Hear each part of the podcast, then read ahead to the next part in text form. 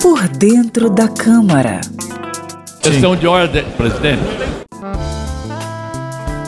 Sempre que um deputado ou deputada tem dúvidas sobre qualquer procedimento adotado durante as sessões, pode apresentar a chamada questão de ordem. O esclarecimento deve ser justificado com base no regimento interno ou na Constituição. Durante as votações, só é possível apontar questões de ordem relacionadas ao tema do momento. As questões de ordem também funcionam como estratégia de obstrução, principalmente porque o autor dispõe de três minutos para fazer a argumentação. O presidente pode decidir o assunto no mesmo momento, mas igualmente tem a opção de responder depois, após consulta aos órgãos técnicos da casa. Isso geralmente acontece nos casos mais complexos.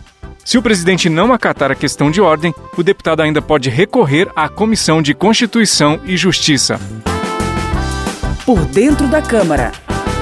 Conheça a linguagem do plenário e das comissões da Câmara dos Deputados de maneira fácil e descomplicada.